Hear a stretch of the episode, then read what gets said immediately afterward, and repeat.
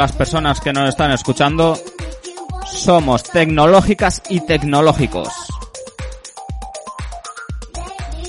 Y estamos en Radio Vétera.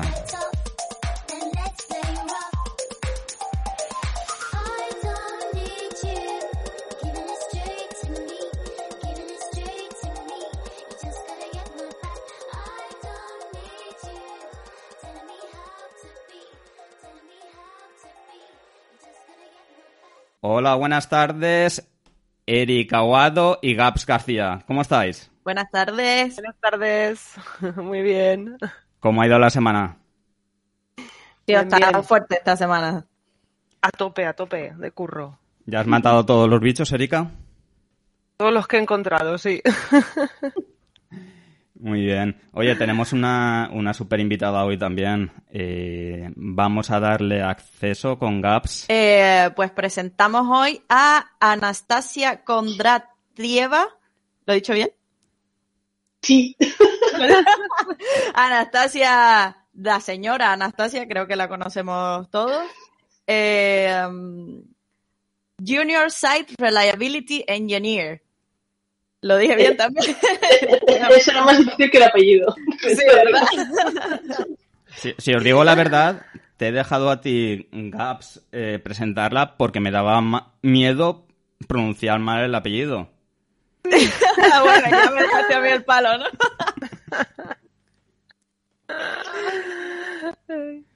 Anastasia, corazón, bienvenida. Muchas gracias por, por contar conmigo hoy. Bueno, Anastasia, bienvenida y espero que te lo pases muy bien aquí con nosotros. Y bueno, para empezar, yo sí que quería un poco preguntarte, bueno, ya sabemos que es- eres muy conocida en la comunidad, que mucha gente te aprecia mucho, estás haciendo muchas cositas, y me gustaría saber cómo empezaste o cómo empezó tu interés en el mundo tecnológico. Pues eh, mi interés fue bastante casualidad y muchos factores que se juntaron en ese momento. Eh, empezó todo con mi pareja, que es administrador de sistema, bueno, ahora es ya SRD también, igual que yo, lo es que senior. Eh, eh, mi pareja diciéndome que mi ordenador iba muy lento, tenía Windows en aquel momento, y que, que si a ver si podíamos instalarme un Linux. Y yo le miré y dije, a mí eso me suena, pero no sé exactamente lo que es. y básicamente empezó con eso, porque cuando se puso a instalarlo me dijo, oye, pues ¿y qué tal si lo ciframos? Y estos son los, los volúmenes que vamos a hacer, ¿esto cómo funciona? Y me involucré un poco en el proceso de cómo se hacía y me flipó tanto el ver que podía hacer básicamente lo que quisiera con mi ordenador cuando habiendo usado Windows y habiendo usado Mac como que estaba todo muy hecho, me flipó tanto, vi tantos colorinchis que empecé a interesarme mucho más y ya pasé a usar la consola y cuando vi que podía hacer las mismas cosas que hacía con mis ventanitas de persona normal, pero en consola ya me, me, me voló la, ca- la cabeza y a partir de ahí pues fue evolucionando y decidí estudiar administración de sistemas. Muy bien, muy bien. Espectacular. Sí, sí. Es que el mundo de la consola atrae mucho, ¿eh? A ver, primero asusta mucho Sí. Creo que sí. ambas. Y también es que es eso, en ese momento también me veía en un, en un momento profesional un poco raro uno. Yo mm, estaba trabajando de traductora y es un sector muy complicado. Y vi en la administración de sistemas pues el, el poder tomar una decisión y cambiar de rumbo radicalmente en ese momento. Dije, bueno, yo tengo 29 años, eh, si no es ahora, no es nunca. Así que me lancé, básicamente. Muy bien, y teniendo el apoyo de tu pareja, que te puede ir también instruyendo un poco y tal, pues es, es también muy bueno, ¿no? Sí, y también coincidió que yo en general siempre he sido muy activa en pues en comunidades diferentes. Ahora pues mi, mi foco está más centrado en la comunidad tecnológica, pero pues siempre he, sido organizadora de eventos literarios, feministas, de fotografía y en esos eventos al final no sé cómo, pero siempre acababa conociendo gente de informática. Entonces, el claro, destino, el destino, sí. ¿no? Sí, sí. Entonces en ese momento ya tenía amigos y amigas que me podían orientar también un poco.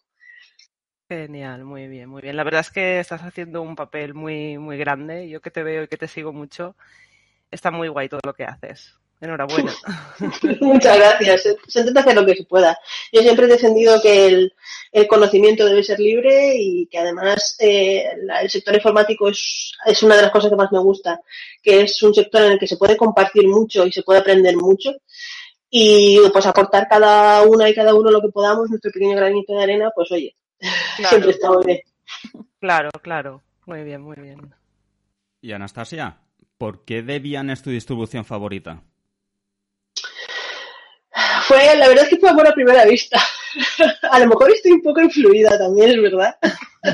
es, solo es posible porque mi pareja participa, bueno, ahora está un poco parado, pero participa en una comunidad que es Debian Hackers, que, bueno, como su nombre indica, eh, no es de Ubuntu, ¿vale? un poco de Debian son. Pues eh, me gusta Debian sobre todo por, creo que la gran, el, el punto más, que más me gusta es la filosofía que hay detrás que es la filosofía de la comunidad, de la aportación, de que todo sea libre, de que sea, de, de, pues eso, lo que, lo que he comentado hace un momento, de que el conocimiento y, y, el aprendizaje tiene que ser común entre todos, libre y disponible para todos. Entonces creo que es una de las distribuciones que más sigue esa, esa filosofía. Son más, un poco más radicales, se puede decir, en ese aspecto. Y es una parte que me atrae mucho. Muy bien, muy bien. Y dentro de Debian, eh, ¿utilizas Genome o KDE? Yo, uy, tengo aquí unos gatos pelándose. si se oye algunos ruidos raros es que los gatos están... Eh, que, que, por cierto, hace relativamente poco adoptamos una gatita y la llamamos Bim porque somos gente con, con problemas. Muy bien, muy bien. Mientras no la llames Nano... no, esa a lo mejor es el siguiente. Oh. Eh, He, probado, he probado un poco de todo. Eh, la verdad es que yo, además, soy, soy un poco rara para mis equipos con los que trabajo. Ahora tengo la suerte de que pueda trabajar con Linux, lo cual no es muy habitual, por muy, por mucho que me pese que te dejen elegir la distribución que usas. Y yo soy un Debian muy pelado, con Mate y con poquitas cosas. O sea, soy muy parca para eso. Sí. Entonces, no, no suelo cacharrear y ahora mismo como estoy en un punto de inflexión profesional y tengo que aprender muchísimas cosas, pues lo más sencillo, lo más eh, parco posible y la verdad es que no estoy utilizando nada el cacharro de ordenador que tengo, porque claro, eso pesa nada y menos. Claro. Espectacular. Sí, sí. Bueno, Gabs, ¿quieres preguntar alguna cosita? Eh, sí, te quería preguntar porque he visto que tienes un proyecto que se llama IT Girls, donde hablas de eh, mujeres en tecnología. He visto que vas a participar en el G++ también próximo, que se va a hacer aquí en España. Y en general te veo como una persona que divulga mucho eh, sobre temas de, de, tecnología. Entonces me gustaría saber eh, cómo potenciarías la inclusión de las niñas eh, y bueno y de las mujeres en general en, en el sector de la tecnología, aparte de cómo ya lo estás haciendo. Bueno, sí, esa es una parte, hago lo que puedo. Creo que todas las personas que participamos en, en el sector tecnológico, lo que lo primero que podemos aportar es nuestro tiempo, que es básicamente lo más valioso que tenemos. Y el tema de incluir a más niñas y más mujeres en el sector es complicado y además, eh, estando yo en un sector, Erika lo conoce bien, el sector de administración sí. de sistemas, el tema de la entrada de mujeres es muy complejo. Eh, somos muy poquitas y por eso las que estamos tenemos que esforzarnos en armar el máximo jaleo posible. Yo soy de la opinión de que, bueno, a veces da vergüenza, a veces a lo mejor dices, eh, que ¿para qué voy a ir a este evento a dar una charla? o ¿qué tendré yo que contar nuevo? Y es un poco la responsabilidad que tenemos las que ya estamos aquí de, de, demostrar que sí que se puede, que existe además ese sector en concreto, por ejemplo, que yo tiro mucho para administración de sistemas, pero también eh, eso eh, juega a favor de toda la informática en general. Que, que, se demuestre que hay mujeres y que haya referentes, sobre todo, que eso se habla mucho de que de la importancia de los referentes y es, y es la verdad. Y hoy en día, sobre todo, el COVID, por ejemplo, nos ha traído muchas cosas negativas, pero una de las partes positivas es que se ha universalizado todo, esa palabra me la acabo de inventar completamente, pero, pero el acceso a, se ha universalizado. El acceso a la, al conocimiento, a los eventos, al ser todo en remoto, eh, es muchísimo más accesible para todas y todos. Entonces es un buen momento para aprovechar y realmente eh, difundir ciertos mensajes que pueden ser positivos y que más gente, ya sea niños o niñas, tengan acceso a ese mensaje. Entiendo. ¿Y tú como mujer, cómo te sientes? O sea, personalmente, ya no como divulgadora, ¿cómo te sientes en el mundo de la tecnología? ¿Cómo ha sido tu entrada a todo esto? Yo he tenido mucha suerte. Yo soy de las afortunadas. Ahora mismo llevo, en junio voy a cumplir un año eh, contratada, ¿vale? O sea que tampoco llevo mucho. Es cierto que por lo que he podido hablar con otras compañeras, eh, la cosa ha mejorado no excesivamente, pero está bastante mejor en cuanto a pues machismo en el sector, etcétera, sigue existiendo, pero yo tengo que decir que yo he tenido bastante suerte. Me he encontrado con muchísima gente que me ha apoyado, eh, muchísimos, por lo que he comentado, el sector de la administración de sistemas es muy, está muy masculinizado, pero aún así he encontrado muchos compañeros que siempre eh, han estado ahí para ayudarme y la verdad es que me he encontrado con muy poquitas situaciones de discriminación en cuanto a mí se refiere, pero eh, sí que he oído muchas historias para no dormir. Y eso hay que ser conscientes también de ello, que aunque a nosotras no nos toque, a lo mejor en algún caso personalmente, sigue estando ahí. Vale. Y sí, en ese aspecto también eh, yo me estoy encontrando mucho también ¿no? el tema este de dar visibilidad a las mujeres, ¿no? Muchos eventos que, que sesgan, ¿no? Y, para dar visibilidad a, las mujeres y a las chicas hacen un evento paralelo para chicas o para mujeres y tal. ¿Qué, qué opinas tú sobre eso? Porque ahí hay un poco de controversia también. Yo entiendo la razón de ser de los eventos exclusivamente femeninos. Lo entiendo. Y eh, apoyaría cualquier evento que tenga la, como fin el potenciar la, inclusión o la mayor diversidad en el sector. Ahora bien, las iniciativas que yo he llevado a cabo, los grupos que tengo, eh, IT mismamente, lo que busco es encontrar una colaboración entre hombres y mujeres luchando por, la, por el feminismo los dos. Entonces, creo que es posible coexistir eh, y creo que tiene razón de ser ambas aproximaciones, pero al final la meta yo creo que es bastante parecida, que es la de la de potenciar que las mujeres estemos más cómodas y tengamos mayor fuerza y mayor visibilidad en el sector. Claro. Genial. Me ha gustado mucho, ¿eh? José, te veo calladito. No, no, yo os dejo hablar a vosotras. No, no, no. Eh, no, no, estoy reflexionando todas las, todas las respuestas. Pero es que, eh, Gaps, tú has puesto una aquí que, me parece súper interesante, que yo no sé realmente de dónde es ella. Si rusa, Valencia o sevillana. Oh, es cierto. Eh, soy un poco de todo. Yo nací en Rusia, mis dos padres son rusos y estuve viviendo en Rusia hasta los nueve años de edad. A los nueve años me vine a Valencia y hace cinco años que estoy viviendo en Sevilla. Así que, bueno, vamos, que tienes triple nacionalidad ya. sí, básicamente, bueno, Sevilla ha sido lo más reciente, pero bueno, aún así, la verdad es que he encontrado aquí un hogar y, estoy muy contenta de donde estoy. No, no, con cinco años ya te adoptan, ya. Además, los sevillanos que son súper guay, ¿sabes? En tres meses te adoptan también. Sí, sí, la verdad es que sí. en dos semanas. Si tienes, la suerte, si tienes la suerte de aparecer por aquí en feria ya, directamente dos horas. Sí, no, a la segunda caña ya eres hermana ahí de la mitad del pueblo.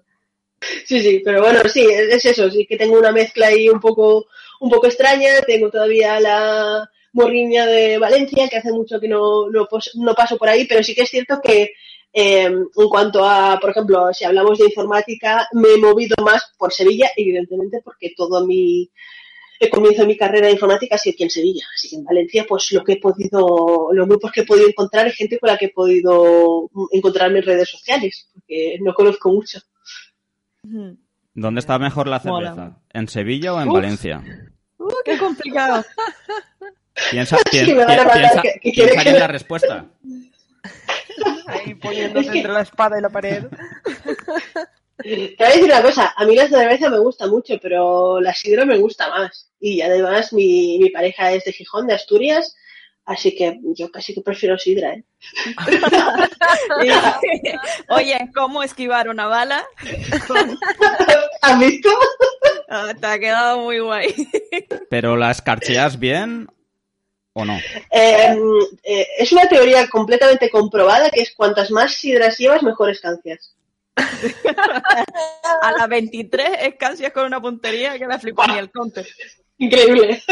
Al principio todo cuando estás completamente sobria, te, te, mojas entera y luego ya las cosas van mejorando.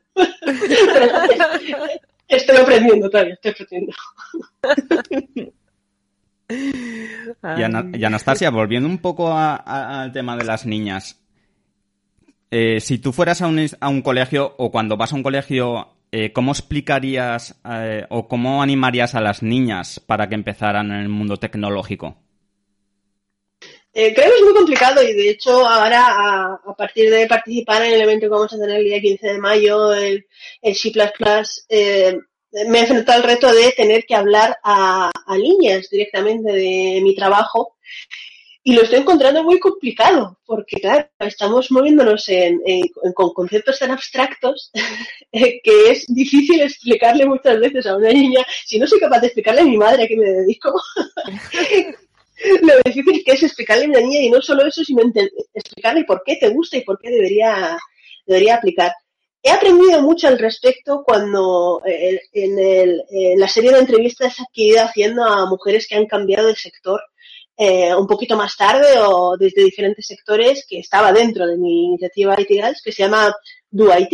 Y hablando con todas esas mujeres me he dado cuenta de que siempre se repite la misma historia y es que muchas de ellas se han planteado meterse en informática al principio, cuando tenían que elegir una carrera, pero como pensaban que era solo de programación que tenían que saber matemáticas, eh, que era una cosa muy complicada y no iban a poder, pues siempre han decidido optar por otra cosa. Y al final, también obviamente porque en esta serie de entrevistas era la permisa que estaban en informática, pues al final han ido volviendo porque se dieron cuenta de que no era todo programación o no tenías por qué ser una super mega crack en matemáticas. Entonces creo que una de las formas de animar a las niñas es exactamente contar lo que hacemos, qué cosas hacemos en el día a día y los, desmentir algunas cosas que se van diciendo en informática, como por ejemplo que tienes que haber sido una friki de ordenadores desde que naciste prácticamente, que es como el cliché que siempre hay de que a lo mejor si hasta los 18 años no tocaste un ordenador o no te atraía demasiado, es como muy tarde. O que eso, que tienes que saber matemáticas, o tienes que dedicarte necesariamente a la programación tampoco hace falta que seas programadora, puede ser de otras muchas cosas dentro del sector. Entonces, el, explicarles un poco mejor en qué consiste esta profesión y todas las ramas que salen de, la informática, pues creo que podría abrirles un poquito más las posibilidades y de alguna forma también potenciar que algunas personas que a lo mejor no se lo planteaban como una posibilidad, se lo planteen cuando tengan que elegir los estudios. Espectacular.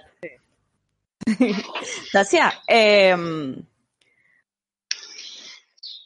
se me ha olvidado lo que te iba a preguntar. Eh, lo estaba pensando y se me, acaba de ir. Anastasia, eh, para tu madre te doy un consejo. Mm, le puedes decir, mamá, me dedico a lo que me gusta y me pagan. Sí, ya.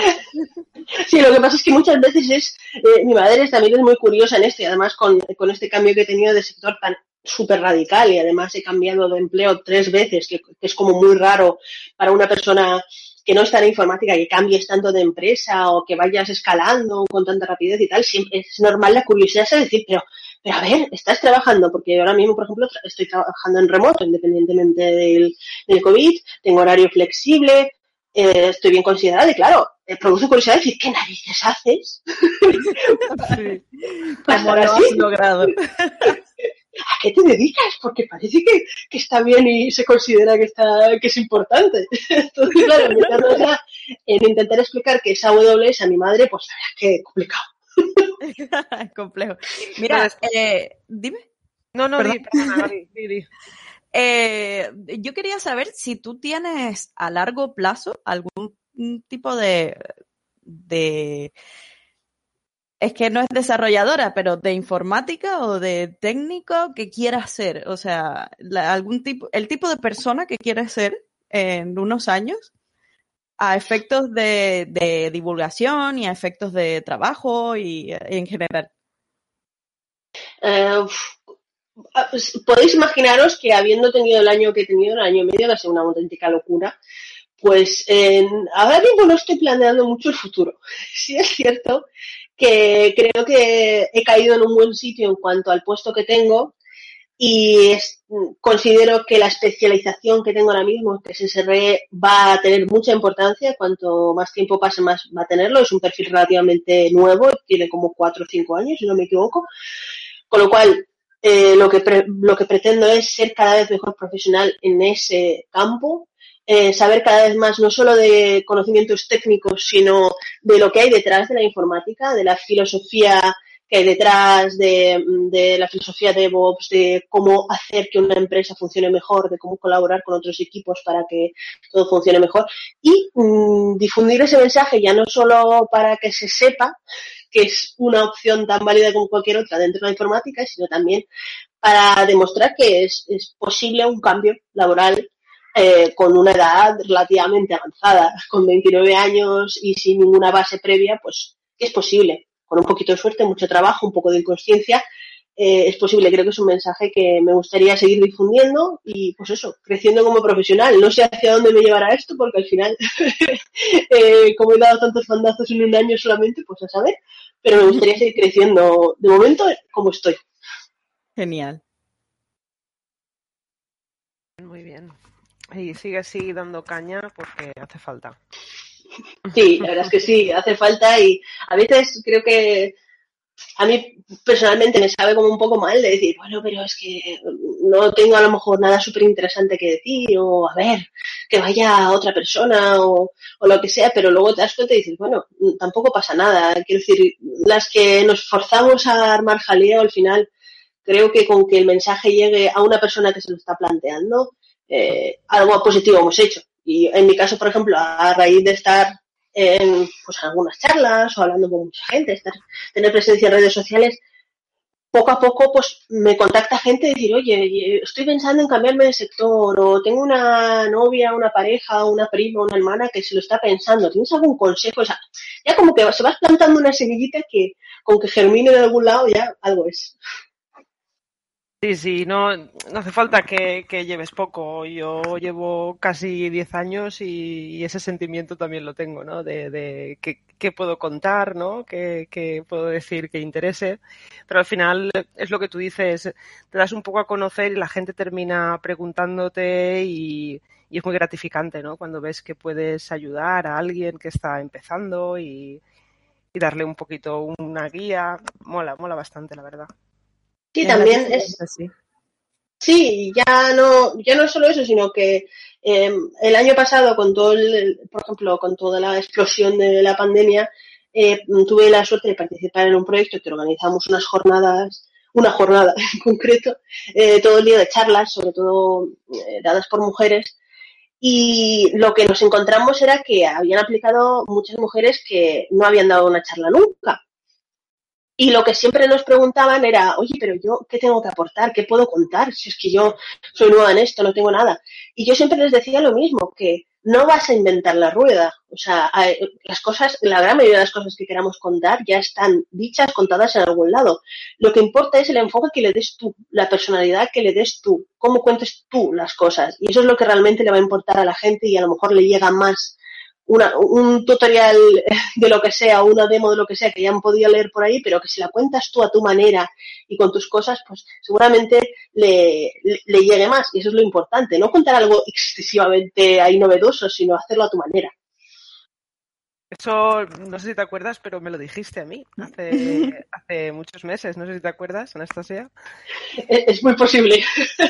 Sí, sí, me lo dijiste a mí en una de mis primeras charlas recuerdo que, me lo dijiste y fue un muy buen consejo. Muy bueno. Bueno, y desde entonces mírate.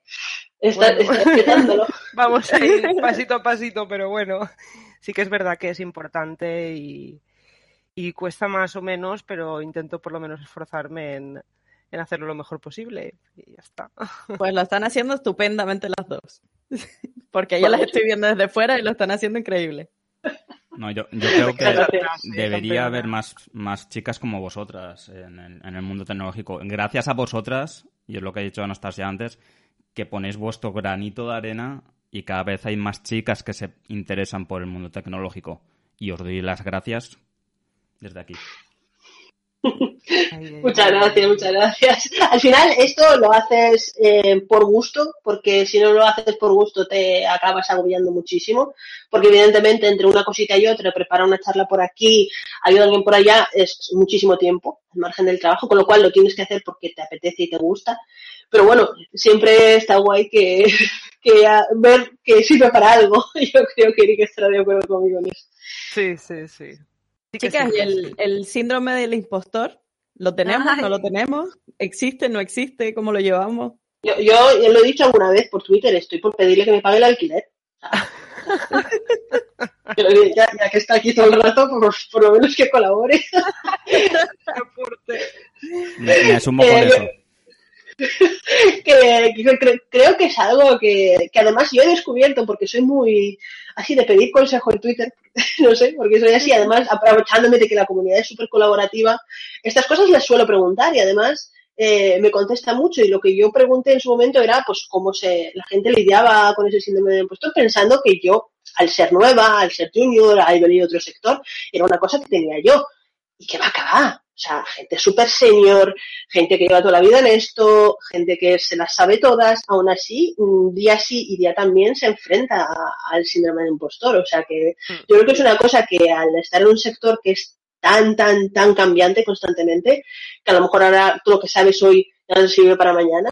Buen ejemplo es, por ejemplo, eh, el cambio que se está dando de eh, infraestructura o premisa de infraestructura en la nube que los administradores y las administradoras de sistemas que se las sabían todas con el hierro ahora mismo se tienen que reinventar muchas veces porque ya a lo mejor ya no vale tanto lo que conocían porque nos vamos a nube, pues eh, hay muchas dudas. Porque casi, casi todo el rato tienes que andar aprendiendo y nunca estás segura de lo que estás haciendo, yo creo. Sí, lo que está clarísimo en este sector es que es, es una evolución constante y tienes que tener clarísimo que tienes que estar aprendiendo día a día sí, nadie es experto en nada. Entonces, cuando es así, eh, las dudas son constantes. Y además, a lo mejor puedes estar en un sitio que ya más o menos te las sabes todas, pero te viene mañana alguien, el jefe te dice, oye, pues vamos a meter esta herramienta.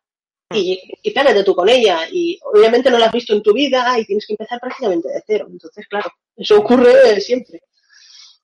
Sí, sí, por eso yo muchas veces cuando me preguntan también siempre suelo decir que lo, que más te va a servir es saber buscar información, ¿no? En este mundo, porque al final nada te lo enseñan de, libro, ¿no? Que hemos comentado alguna vez en este programa también, la gente que, sale de, de formaciones y de universidades y tal. Es muy difícil aprender de libro eh, cómo funciona todo y, el saber buscarte la vida, saber googlear y saber un poco buscarte la información es lo que te va a dar también esa ventaja, ¿no? De, poder ir creciendo, conociendo todo cómo va cambiando y no sé qué piensas en ese aspecto. Sí, sí, no, totalmente. Y, ya digo, uno de, de, los mayores descubrimientos que yo he tenido a lo largo de estos meses que he estado en el sector ha sido ver la cantidad de veces que una persona muy serio recurre a Google a saco. y que, no es, no, que no, es nada malo, ni es nada raro, ni es nada extraño, o sea, es algo normal. Eh, pensamos que yo cuando entré pensaba que la gente señora era como una especie de super superhumanos con conocimientos prácticamente ilimitados que se las sabían todas y no es así. Y hay algunas veces que estás con prisas o estás haciendo otras cosas y es que tienes que googlear un comando de Linux porque es que no te acuerdas. Claro. No pasa nada. Claro. De hecho, yo últimamente que estoy ayudando a un par de personas y tal eh, en todo esto, me encuentro mucho que me, que me dicen, ¿no? Yo trabajo también con, bueno, trabajo, colaboro con alguna empresa y a veces me dicen que busque gente y tal, y, y, y los que optan a esos puestos yo les digo, si vas a hacer una prueba técnica, que no te dé miedo buscar en Google si te encuentras ante, un problema, porque yo sé, de las empresas con las que yo colaboro, sé que ellos dan mucho valor a que una, una persona cuando está haciendo una prueba técnica, si se atasca en algo, sepa resolverse buscando la información, que, que pare y diga, no sé, me he bloqueado y ya no puedo hacer más. Ese plus de la persona que busca, que se busca la forma, aunque tenga que recurrir a Google, eso también lo valoran, sobre todo las buenas empresas que buscan gente que sepa sacarse las castañas, ¿no? Que digo yo. Sí, claro. También, lo valoran mucho y es muy importante el no atascarse y, no darse un poco por vencido, ¿no? Y no tenerle miedo a buscar ni siquiera en, en una entrevista o en una prueba técnica. Si, si te dan la opción, si te dan la opción, te dejan el navegador y te dejan acceso, no te cortes. Es lo que yo siempre les digo. Claro. y además, además es que en un escenario real que eso es una cosa que yo, he visto muchos debates por ahí de eh, entrevistas técnicas con o sin acceso a documentación, con o sin acceso a Internet, por ejemplo, pero en un escenario real al final nunca vas a estar completamente aislada sin saber nada y teniendo que sabértelo todo de memoria. Eso no ocurre jamás en informática. Claro. Siempre vas a tener la opción de buscar. Sí, sí, al final es eso, que, que lo que comentas, que no, no hay nada cerrado y lo, sobre todo en este sector, es la gente resolutiva lo que, lo que prima un poco. Sí, a la gente a la que no le dé miedo probar cosas también. Eh, yo creo que es algo, es algo complicado. Yo estoy peleando todavía con esto porque al final eh, he tenido la inconsciencia de meterme en cosas de infraestructura, con lo cual puedes tocar algo y fundirte producción, pero con una facilidad increíble. Con lo cual da un poquito de Y lo que mola esa tensión, ¿no? De, ay, ay, que este comando a ver si la lío. que son unas valientes que la flipas. A mí me pones ahí y me da un infarto. No, no, yo no soy valiente que va. Si es que yo lo compruebo todo 96 millones de veces antes de, ejecutar lo que sea. O sea, también es cierto que hay que encontrar ese equilibrio entre decir, lo lanzo todo a lo loco y lo que pase y decir, me paso 68 minutos mirando si pulso enter o no porque me da miedo. Que, que, que hay que encontrar ese equilibrio. Y yo estoy en ello todavía, ¿eh? O sea que... Muy bien, muy bien. Y una cuestión. Me encanta. Eh, esto creo que lo hemos comentado en un programa. El tema de recursos humanos, ¿no os parece que debería ir al mismo paso que, que el, rehacerse del sector tecnológico? Porque a la hora de contratar deberían saber, ¿no? A quién contratan y qué es lo que piden. Sí. Eh, y eso, y eso creo que es un debate muy largo, sobre todo es que tened en cuenta que en un año y en un año y medio ha cambiado todo de forma muy radical. Cambia la forma de trabajar, cambia desde dónde trabajamos, mucha gente hemos pasado a remoto, cambia las necesidades que hay, porque a lo mejor en algunos sectores hace falta más gente y entonces hay que tirar más de perfiles junior y a todo eso se tiene que adaptar los recursos humanos. Depende de las empresas, supongo. No sé con qué os habéis encontrado vosotras. Sí, sí, no. Bueno, perdón. No, no, tranquila. Sí, yo iba a comentar que ya no tanto, bueno, en, recursos humanos, pero sobre todo a nivel de, de la oferta y que hay de, de las empresas.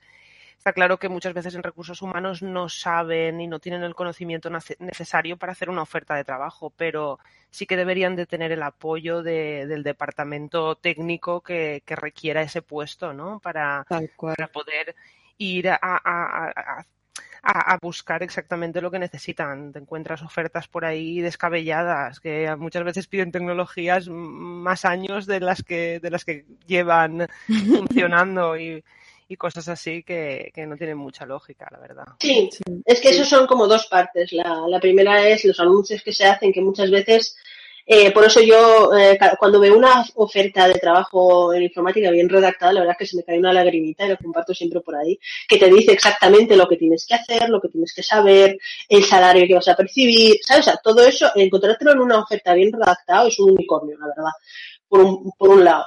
Y por otro también está luego el proceso de selección, eh, las pruebas técnicas. Eh, como junior yo conozco a mucha gente que se enfrenta siendo junior o casi wannabe a procesos de selección eh, exasperantes, larguísimos, complejísimos, con pruebas técnicas que parecen una maratón y tampoco creo que sea esa la forma. Yo, por ejemplo, en, en la empresa que estoy actualmente, las pruebas, o sea, yo hice unas cuantas entrevistas, pero la entrevista técnica fue una charla con el equipo no me hicieron una entrevista técnica como tal, yo iba a entrar como junior. Y se espera que una persona que es junior eh, a este nivel tenga los conocimientos pues un poquito globales, hablas con ella, preguntas qué sabe, qué no sabe, que te contesta algunas preguntas, pero ponerla a hacer, por ejemplo, una infraestructura en AWS siendo junior, pues a lo mejor pasas un poco. Entonces... Sí, muchas veces el problema es eso, ¿no? Que confunden mm. el, la categorización, ¿no? De, de, junior, senior, te piden, te buscan en la oferta un junior, pero realmente te están exigiendo como un senior y, y eso es el problema muchas veces, que y, que nos hace a todos sentirnos más con el síndrome del impostor, ¿no? No, no, y además no envidio para absolutamente nada a las compañeras o los compañeros que están en programación que tienen que hacer pruebas tipo live coding. O sea, yo me muero. Eh, de todas maneras, o sea, yo tengo la teoría en general de que desde hace unos años para acá, y especialmente el último año, la tecnología ha avanzado mogollón, pero la sociedad no y eso se refleja muchísimo en, los recursos humanos porque es gente que no ha, entre comillas, avanzado al mismo paso que la tecnología y tienen que buscar a expertos en una tecnología la que sea. Entonces ya ves ya las columpiadas en las, en las ofertas de trabajo o las columpiadas en las propias pruebas técnicas porque no te las hace quien te las debería de hacer o incluso la búsqueda de cosas que está fuera de rango de tu categorización. Entonces, es un poquito complejo el tema. Sí, pero además yo creo que muchas veces la gente de recursos humanos no tiene la culpa. Porque a lo mejor la empresa busca a la mujer orquesta, que sepa hacer de todo, o el hombre orquesta, y les lanzan ahí las peticiones y la pobre gente de recursos humanos pues tiene que buscar a, esa persona. Eh, y es, es, complicado.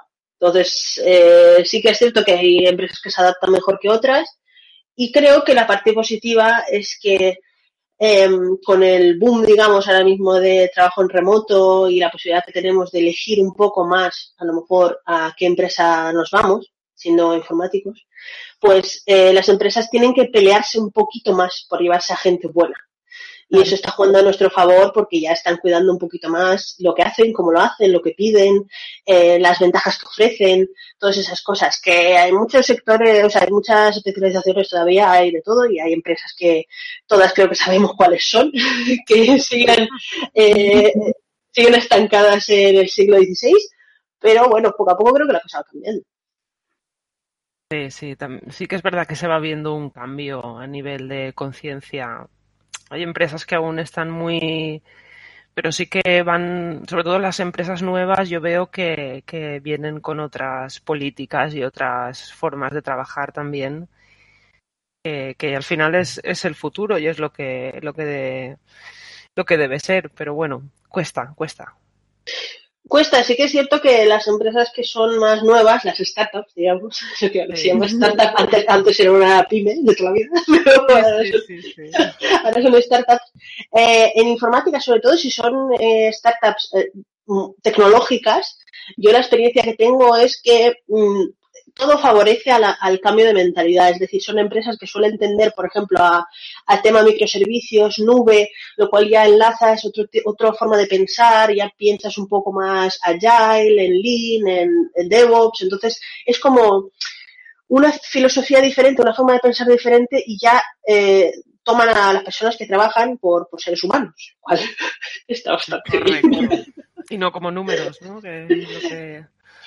Exacto, al, ser un mecanismo, digamos, de colaboración entre equipos y que exige esa transversalidad de, entre todos los equipos, pues ya como que se sabe que tiene que ser un mecanismo bien engrasado y todas las partes de ese mecanismo tienen que estar contentas y felices y hacerlo con ganas y en buenas condiciones, porque si no, no funciona. Totalmente. de acuerdo. Estoy aquí, no me he ido. Ninja. Estoy en la sombra. Anastasia, ¿No crees que las empresas deberían capacitar a los recursos humanos para hacer unas entrevistas de, calidad dentro del, mundo tecnológico?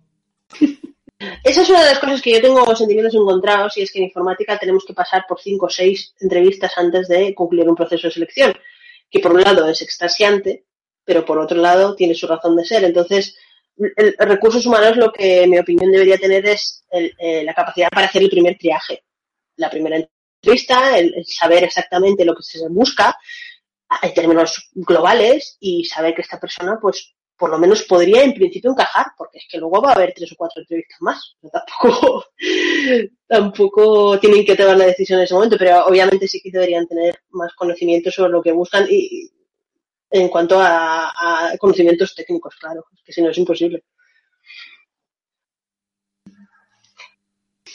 Totalmente de acuerdo.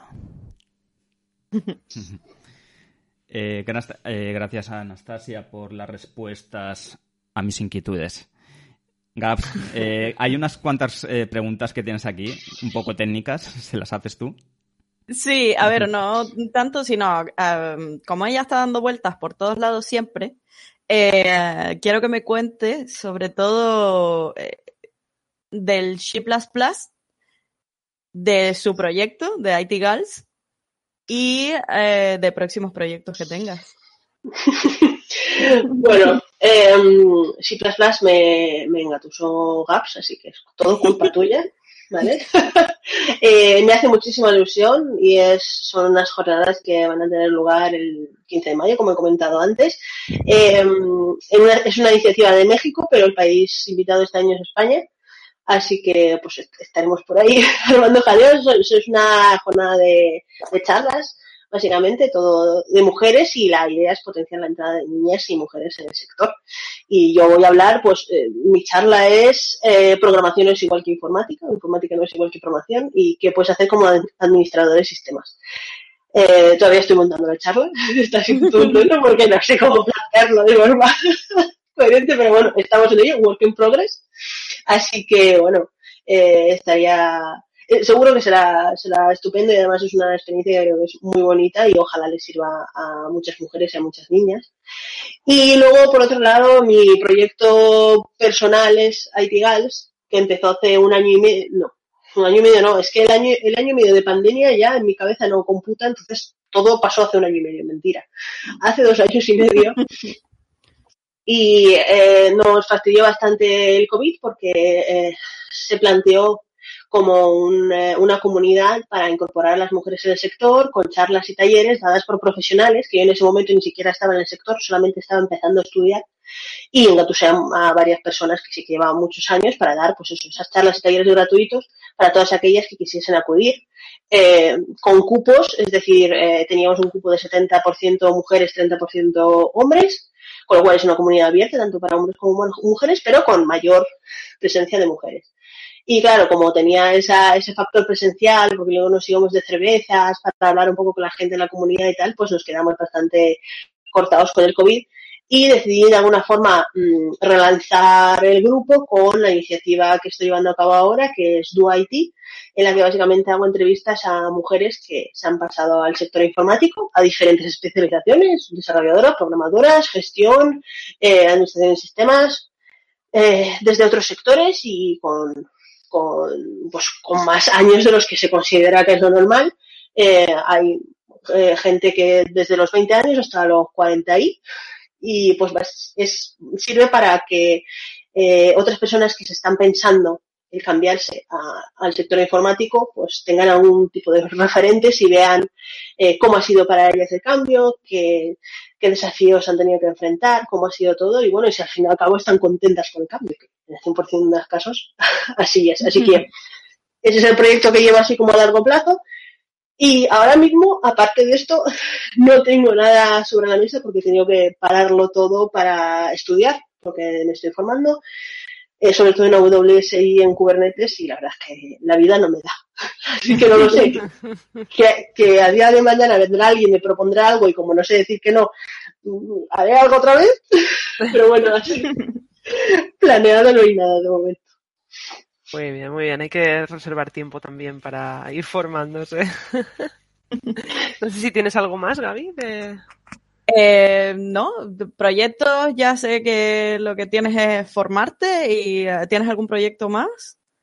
No, de momento, de momento digo que no porque e, es mucha tralla lo que tengo que absorber de golpe, así que estoy intentando tomármelo con calma, que con calma significa que salgo de trabajar a las cinco, cinco y media todos los días y si no es acudir a charlas, es leer, es hacer eh, exámenes para presentar certificaciones, etcétera. O sea, mucha calma no hay tampoco. ¿Y trabajas en remoto, Anastasia? Sí, sí, sí, yo estoy en Sevilla, eh, mi empresa está ubicada en Madrid y hay gente que, bueno, ahora no está yendo a la oficina, pero eh, cuando esto se pase hay una oficina a la que van a ir. Y luego hay gente que está en remoto, pues tanto desde diferentes sitios de España como desde eh, Inglaterra, incluso hay gente que trabaja desde Nueva York. O sea que hay un poco de todo. Es una empresa mixta. Pero en mi caso sí. ¿Y qué tal la experiencia, no? Porque se habla mucho, ¿no? De ahora con todo esto del COVID, mucha gente ha tenido que pasar al remoto y hay quien no le gusta, hay quien quiere volver a la oficina. ¿Cómo, eh, lo ves? A ver, en mi caso, eh, tengo, yo soy de, la generación COVID en informática. Yo no he trabajado en una oficina, yo he trabajado como becaria y como junior en sistemas y ninguno de los dos casos anteriores he pisado una oficina, por hmm. circunstancias, evidentemente. Entonces, no sé lo que es trabajar en una oficina, pero por mi parte yo eh, lo que prefiero es trabajar desde casa. Para mí no hay duda alguna. Yo soy de esas personas que defenderá el trabajo remoto a saco. Sí que es cierto que se nota cuando estás en una empresa que tiene un remoto nativo, es decir, que ya han pensado en cosas para facilitar ese trabajo. Eh, porque hay que tomar ciertas medidas y hay que montar las cosas de una forma diferente cuando se trabaja en remoto que si estás, mm, supongo que si estás en una empresa que se ha visto forzada al, remoto por COVID, en extremis, para luego volver otra vez a la oficina. Eh, la experiencia no es la misma, desde luego. Perfecto. Y se ven muchas muchas cositas que no terminan de estar, o no terminan de funcionar bien, ¿no? Y mucha gente pues termina muy quemada en el trabajo en remoto muchas veces por eso, porque no se ha hecho un enfoque correcto desde, desde la empresa y se ha hecho todo rápido y corriendo y, y termina sufriéndolo el trabajador final, ¿no? Los que estamos ahí dando, dando el callo. Pero ya no, no solo eso, sino que hay muchísima gente que ya no solo por parte de la empresa como es el trabajar con determinada empresa, sino en sus propias casas no han contado con un espacio adaptado al, oh, trabajo, no han tenido un sitio, no han tenido una, em, en cuanto a conciliación, no han tenido facilidades de ningún tipo, con lo cual yo siempre lo digo, todas estas encuestas que salen ahora, decir, ¿qué prefieres, trabajar en remoto o ir a la oficina? Eh, vamos a esperar a que pase la pandemia, vamos a esperar a que la gente elija trabajar en remoto que tenga condiciones dignas para trabajar en remoto y luego hacemos las encuestas, porque esto no es, no es una valoración justa, no es ir a la oficina o estar encerrado en casa porque nos ha confinado, eso no es remoto, eso es confinamiento. Correcto, sí, sí, sí, muy bien, muy bien, muy bien dicho, eso sí, eso sí, totalmente. Pues sí, sí. Anastasia. No sé si José o Gabs tenéis más preguntas, sí, porque sí, yo... Sí, sí, sí. Vale, vale, yo también tengo, ¿eh? me van así saliendo. No, yo eh, bueno, quiero que Anastasia saque la, bola de cristal y nos cuente cómo ve el futuro tecnológico. así a nivel global, madre mía. a ver, yo mm, por mi parte soy la, la fan número uno de la nube. Eh, mm, la formación que tuve yo fue guerrazo puro y me encanta y me flipa, pero creo que el futuro está tendiendo clarísimamente a la nube. Em, eso supone también un cambio en la mentalidad, en la forma de trabajar de las empresas, lo que he comentado antes, eh, cómo serán los equipos, cómo, qué, qué, perfiles van a hacer falta y cada vez se requieren perfiles más transversales, con conocimientos un poco más globales que antes, que cada equipo se dedicaba a lo suyo y nos hablaban apenas. Ahora requiere más colaboración y evidentemente, y esto creo que ya lo sabemos todas y todos, la importancia de la seguridad a nivel global eh, eh, va a ser completamente esencial porque aunque ahora ya no tengamos el CPD a dos calles en nuestra oficina, por decirlo, lo tenemos todo en la nube, esa nube la tenemos que cuidar y securizar nosotras y nosotros y, eso va a ser importante porque, bueno, ya, ya lo estamos viendo con que, aunque no estemos muy, muy interesados en la ciberseguridad, estamos viendo ataques y caídas de servicio a nivel global una semana y otra también. Así que yo creo que esas son, van a ser las tendencias. Sí, de hecho, yo quería hacerte una pregunta en respecto a eso. ¿Cómo veías el tema de la, de la seguridad en sistema en este último año que ha cambiado todo tanto, que hemos pasado tanto al trabajo en remoto? ¿Cómo ves tú a nivel de sistemas el tema de la seguridad? Yo conozco unos cuantos casos en los que las cosas se han hecho muy mal. O sea, lo que tú comentabas de cogerlo todo, llevarnos los bártolos y irnos a remoto, de cualquier manera. Eso ha sido un agujero tremendísimo y, muchas empresas lo han pagado, literalmente. O sea, estar trabajando sin siquiera una VPN, por ejemplo. Correcto. eh, eso se ha visto mucho y también está la otra parte que te comento que es la de decir, bueno, estamos en la nube, somos guays, no tenemos que hacer nada. Eh, mentira. En la nube te la dan y gestionan todos los servicios, pero de la seguridad te ocupas tú. Si no la cuidas y no tal, eh, también vas a tener problemas. Entonces, creo que estamos regular. creo que poco nos pasa para los agujeros que hay por ahí. Sí, sí, sí, correcto. Y ya no solo a nivel de empresa también, sino lo que tenemos en casa. Muchas veces mucha gente tiene los routers, los wifi y todo abierto de patas, que digo yo. y claro, mientras sea para entrar en el Facebook y tal y cual, pues bueno, pero cuando empiezas ya a meterte en temas de trabajo y tal, pues puedes estar poniendo en riesgo la infraestructura de tu empresa, por ejemplo. Claro, es que ahí hay una cosa que creo que da para un debate entero y es el hecho de que sigamos llamando nuevas tecnologías a cosas que ya estamos usando en el día a día. ¿Hasta dónde van a ser, seguir siendo nuevas tecnologías? ¿Hasta dónde la gente no va a ser consciente de que coger un USB por la calle y enchufarlo en tu ordenador a lo mejor no es la mejor idea? Pues o, por ejemplo, conectarte a una wifi pública o cargar el móvil en un cable que no sabes a dónde narices va. Entonces, falta mucha educación, ya no solo para gente de informática en general, sino a gente de cualquier sector. Y entonces, eh, va a haber que ponerse las pilas a todos los niveles. Las empresas, yo quiero creer que poco a poco se están dando cuenta y aunque sean amagos, así como pequeños espasmitos, sí que intentan dar pequeñas formaciones ya a la gente y hacer tentaciones de te mando un phishing a ver cuánta gente pica y esas cosas. Poco a poco. Entonces, ¿tú estás a favor o en contra de que se, de que se, se añada o se inculque en el, en, desde, desde nivel de colegio, desde los niños, el tema de la ciberseguridad? Totalmente. A ver, ten en cuenta que yo soy una de esas personas paranoicas que no usa la nube de Google, sino que tenemos una nube montada en casa. Eh, Entonces, todo, todo lo que sea educación general, o sea, yo creo de hecho que es súper importante. Cada vez tendemos más a un ejemplo muy tonto de tener absolutamente toda nuestra vida metida en el móvil. Y, y, no tenemos ni idea de cómo securizarlo, de cómo no exponerlo, de qué medidas tomar si al final resulta que se ha visto expuesto. No tenemos ni idea, pero ni siquiera personas adultas. Y las, las generaciones jóvenes que vienen lo usan el móvil al mismo nivel que nosotros o muchas veces más y no tiene ninguna idea de, los peligros que puede eso suponer. Así que, por supuesto, todo lo que sea educar y, enseñar alternativas o decir las medidas que se pueden tomar, vamos, adelante. Muy importante, sí, yo opino igual. debemos de empezar a darle ya a este tema porque es lo que yo siempre me quejo un poco en Twitter, ¿no? Nos estamos, yo siempre lo digo y la gente se me asusta, pero es, creo que es la realidad. Estamos ya en una ciberguerra y no estamos haciendo nada. Estamos dejando que vengan a darnos por todos lados y, no ponemos medios cuando aquí a nivel de nuestro país tenemos gente preparada, tenemos infraestructura y tenemos de todo. No estamos haciendo nada, estamos esperando a ver por dónde nos vienen y, y arreglando las cosas con parcheados.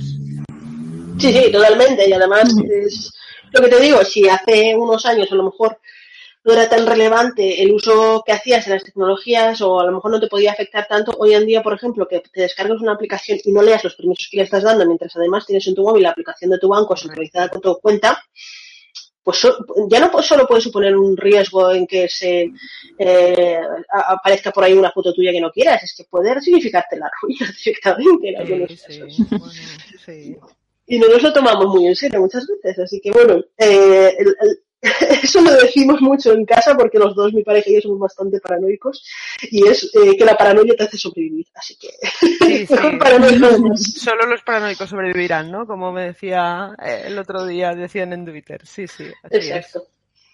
De hecho, yo en trabajando en, en empresas de hosting, bueno, era casi el día a día que te llamara algún cliente en plan, es que me han volado 600 pavos de la cuenta del banco y tal, y ahora qué hago y Sí, sí, y cogerte, pues claro, estamos hablando, sí, estamos hablando de 600 pavos, pero si hablamos, por ejemplo, de una infraestructura en la nube, te roban el, número de, o sea, el acceso a la cuenta que tienes maestra de AWS, te abren eh, unos, unos cuantos eh, eh, instancias para que miren criptomonedas en la región de Australia y cuando te das cuenta tienes una factura no de 600 euros, no, de miles y miles y miles de euros.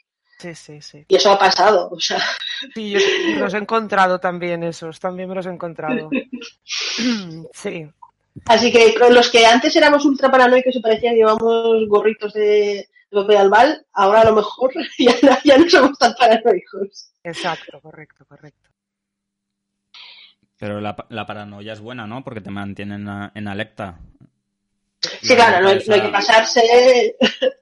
También es cierto que hay que ser conscientes de que no vamos a poder, por ejemplo, yo, yo soy consciente de que no, no voy a poder escapar del de, ojo de Sauron de Google y, etcétera. O sea, es imposible hoy en día. Pero bueno, sí que puedes tomar ciertas medidas para exponerte lo, mínimo posible en algunas cosas.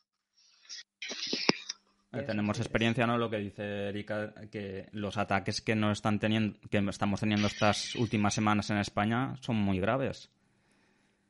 Sí, sí, sí, ha habido además una caída a nivel global de varios ministerios eh, la semana pasada, si no me equivoco. Ah. Y, y la, sí, al final acabas hablando con la gente del sector y te van diciendo lo que ha pasado, lo que ha dejado de pasar y la verdad es que, ya os digo, me, parece que nos pasa muy poco para lo que tenemos y además yo, tanto por experiencia propia como por, cosas que me han ido contando de cómo están montadas ciertas cosas eh, informáticas, sobre todo en el sector público, mm, eh, es un equilibrio precario, no. que, que, no salgan cosas todos los días es un, vamos, es un misterio para mí todavía. Mm. Que deberíamos de contraatacar, es lo que yo siempre digo, es que estamos aquí esperando que vengan y nos den por todos lados y tenemos capacidad para devolverla. Sí, pero yo, creo que es muy, es muy complicado ahora mismo. Hay muy poca concienciación, hay muy poca educación a nivel global en general, sobre todo creo que los cargos más, los que están más arriba deberían estar más concienciados con estos temas y muchas veces los pierden de vista porque, eh, como dice mi amiga Marta, la gente se cree que la seguridad es un gasto y en realidad es una inversión. Y hasta que las empresas lo consideren un gasto, no, vamos a tener solución a este problema. Sí, sí, así es. No, y aquí en España, Erika, yo, yo creo que es un poco como el fútbol con un equipo pequeño, ¿no? Que, que aunque tengas un buen delantero, cuando te atacan equipos grandes, te, vas a la defensiva y estás esperando que te ataquen, que te ataquen, que te ataquen. Yo creo que es un poco lo que pasa aquí en, en España, que siempre estamos esperando a defendernos. Sí, vamos, pero en España hay muchísimos sitios, ¿eh? no, somos, los únicos. Eh, China y Rusia están, vamos, a tope. y creo que los demás países están un poco a ver las venir, la verdad. Yo de todas maneras lo que estoy viendo como profanísima en el tema es que incluso para protegernos nos estamos protegiendo regular, ¿eh? O sea, ya, ya no es solo que no contraataquemos, sino que la protección es nula e inexistente. En los sitios donde más, eh, más crítico es eh, estar protegido, en los servicios que tienen más datos personales de la gente, eh, los que tienen datos bancarios, los que tienen datos médicos, todas esas cosas, como que veo mucha parsimonia. No sé si, si mm. es una impresión mía o es real. Creo que es una mezcla. perdona, Creo que es una mezcla de desconocimiento y, pereza, porque la seguridad muchas veces es eh, pesada. Si nos remontamos un ejemplo súper sencillito, tener unas contraseñas seguras y ir rotándolas es un pateo. Quiero decir, tienes que estar concienciada con, eh, a ver, es bastante más fácil poner Anastasia eh, un 2, 3, 4 en todas mis contraseñas de todas mis cosas y no tener que recurrir a un servicio como Kipas, por ejemplo, y tener eh, contraseñas aleatorias y de 60 dígitos que, son, que no me las sé. Entonces, a mucha gente le da, le da pereza. Y, por un lado y por otro pues el desconocimiento de lo que puede suponer el que haya una brecha de seguridad por ejemplo entonces creo que es una mezcla peligrosa lo que hay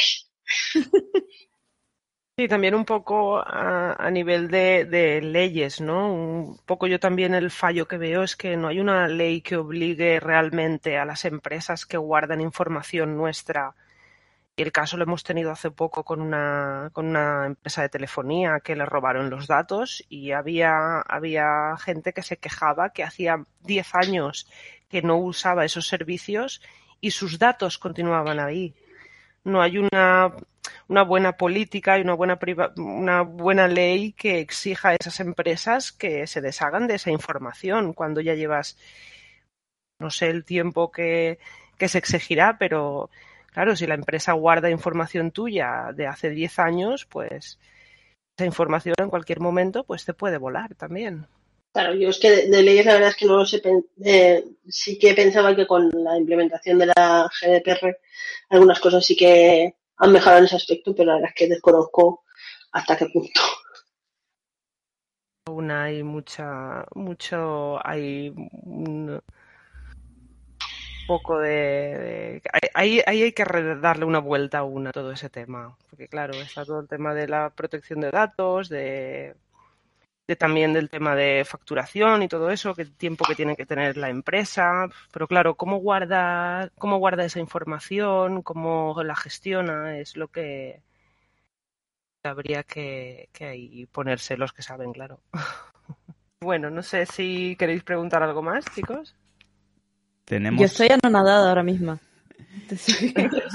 el desconocimiento estoy en plan ya haciéndome el gorrito de, aluminio para ponérmelo en la cabeza y mirando el KeePass a ver cómo funciona. Cuidado porque cuanto más investigas más te en paranoias. ¿eh? Es, un, ya es, es, cuesta abajo sin frenos. Eh, chicas, eh, Anastasia, ha sido un placer conocerte, pero ya tenemos que ir cortando. Vale, ah. sin problema. Porque ya llevamos eh, 60 minutos. El programa de Somos Tecnológicas y Tecnológicos dura 60 minutos en la radio, aunque con el podcast eh, podemos extendernos un poco más, pero como es una grabación para la radio, pues vamos despidiéndonos y dejamos más contenido para el próximo para la próxima entrevista que hagamos a Anastasia. Vale. Bueno, eh, agradeceros por contar conmigo y la verdad es que creo que es un proyecto súper chulo. Yo siempre que os veo por ahí os escucho y os comparto porque creo que está, está muy guay. Así que muchas, gracias. Muchas gracias a ti por estar aquí. Y Anastasia, eh, di eh, si quieres que te contacten por Twitter o que te sigan y tal, si quieres decir eh, las redes sociales. Eh, yo básicamente estoy en Twitter, que siempre estoy por ahí, y se me puede encontrar como Anastasia KNT. Eh, Anastasia con todo ese, por favor, que la cantante ha hecho mucho daño a mi, a mi nombre y mucha gente lo escribe con, con, C por algún motivo que desconozco. y básicamente ahí y en mi web que es anastasiacondrativa.com, que bueno, eh, yo estoy encantada de, de, que me hable quien sea y que me pregunte o que me cuente o lo que sea y, y en todo lo que pueda servir de ayuda, vamos, encantadísimo. Muchas gracias. Genial. Nada, Muchas gracias. Y, y Erika, despediros. Pues hasta luego. Nos vemos en el próximo. Nos vemos en el próximo capítulo. Nada, muchas gracias. esperamos el miércoles a las seis y media. Cinco y media en Canarias. Gracias por recordarlo, Gaps. le, dije a mi... le dije a mi mujer que me iba a poner unos relojes en la habitación para recordar el tema horario. El eh, reloj español y el de Canarias. Sí, sí, sí, porque voy loco con las horas con gaps. Canarias, mundo aparte. Eh, yo ya la he liado alguna vez con la hora. ¿eh? sí, no, y yo, yo. ¿Qué tal? ¿Ya vamos a empezar la reunión? No, ya la reunión se ha acabado, era hace una hora. Ah, bueno, te lo pregunté a ti, Gaps, el otro día, dije, hostia, acabo de caer, ¿hemos, hemos quedado tu hora o la mía? Sí, sí, sí, y yo en plan de, a las seis, déjame mirar, son las cinco, y no, es a mis seis. Y entonces, bueno, y me volví toda loca y ahora llegué y dije, eh, ¿era a las seis o a las seis y media? Y dice, esta gente estamos entrando y yo, ah, perdón. Basta, pongámonos la, hora en media. Sí, yo creo que sí. Que deberíamos, o coger hora de, hora de Kuala Lumpur, ya en plan de si vamos a desfasar, desfasamos completo. Dentro de ocho horas nos toca grabar. Habrá que ir cuadrando eso. Nada, chicas, muchas gracias. Eh, lo dicho. Y a la gente que escucha el podcast, por favor, que le dé un like. Si le gusta, que le dé un like. Porque así hacemos que el, que el podcast tenga más, más difusión. Un likecito. Claro, un comentariecito, un meme, un algo. Y, no le dan like. claro. Y si no. Aunque tengo que decir que el podcast de, de Gaps es el más escuchado, ¿eh? con diferencia. Es que soy divertido. bueno, ahora iremos es mi padre, es mi padre todo loco. ahora iremos multiplicando visitas porque hoy tenemos, tenemos a Gabs y tenemos a otra. y Anastasia, claro. con vosotras tres esto se va a triplicar hoy. Esto yo llamo a mi padre enseguida y yo le digo, papá, empieza a mandar WhatsApp ahí a todos tus amigos y a tope, a tope. Ni los bots ni, ni nada de nada. Mi padre, el influencer. El, influencer del podcast. Nada, chicas, muchas gracias. Y a todos los oyentes recordarles lo que ha dicho Erika. Todos los miércoles de seis y media a siete y media de la tarde, una hora menos en Canarias. Y nada, lo dicho, bienvenidos a Somos Tecnológicas y Tecnológicos. Estamos en Radio Vedra y es un placer y nos escuchamos la semana que viene. Un abrazo y portaros bien. Hasta la próxima. Abrazos. Chao. Chao.